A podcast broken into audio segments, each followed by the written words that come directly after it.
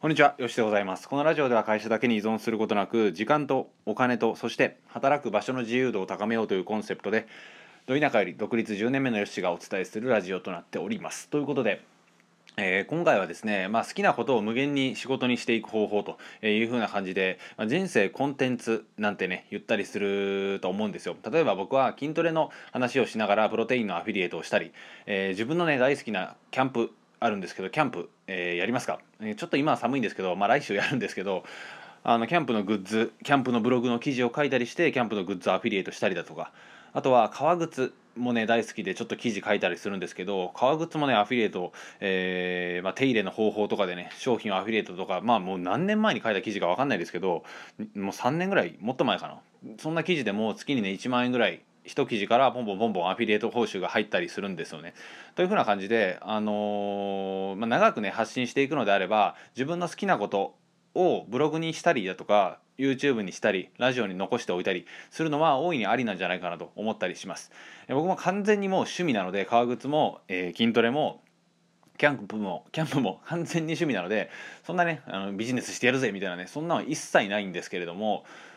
とは言ったもののブログ記事からね、あのーまあ、何時間ぐらいかかったの？23時間ぐらいで多分書いた記事だと思いますけど結構ね割と作り込んではいるんですがそれでもねもう だいぶ前の話ですしそれが月1万円の報酬をもたらしてくれるのであればまあ書いてる時もめっちゃ楽しいですし、まあ、キャンプのこととかもね、あの記事に残しておいたり例えばあこれ昔行ったなとかあ富士山の麓っ腹のキャンプ場良かったなとかね中蒜山オートキャンプ場楽しかったなとかっていろんなね思い出としても残るしかつそれが報酬を上げてくれて、えーいろんな人の役に立っていると。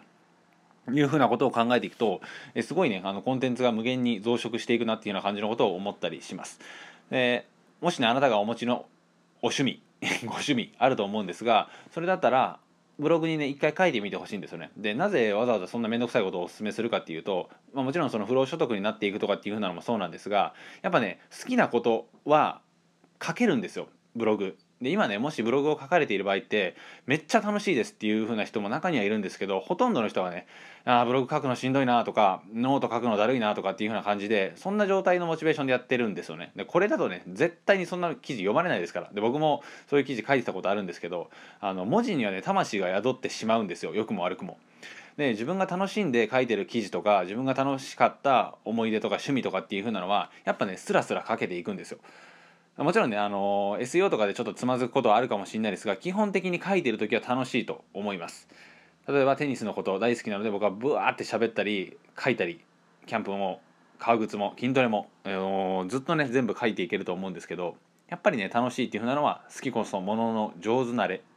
とはよく言ったものでこれはね本当に大切だなと思います。でしんどい状態でねブログなんてもう書けないですししかもそれが読まれないっていうような感じになってくると面白くないブログ記事を書いているかつ誰の目にも止まらないってなってきたら絶対に続かないんですよ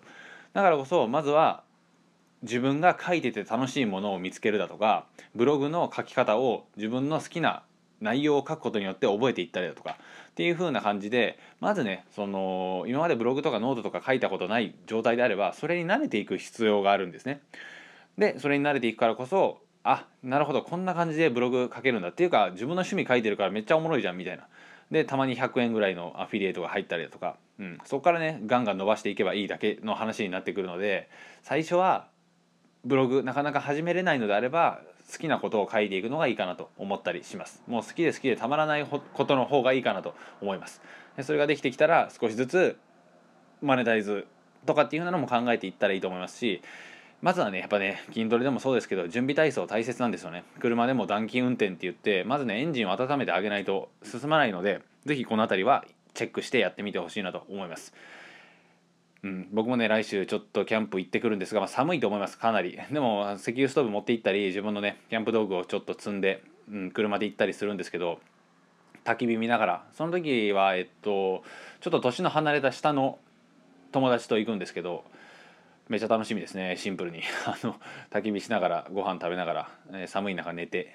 まあ、ストーブで温まりながら餅食べてとかっていうような感じになっていくので、えーすごい癒されるかなと思います。寒いんですけどね、うん、そんな感じのことをまたブログの記事に残したり今回やるか分かんないですけど、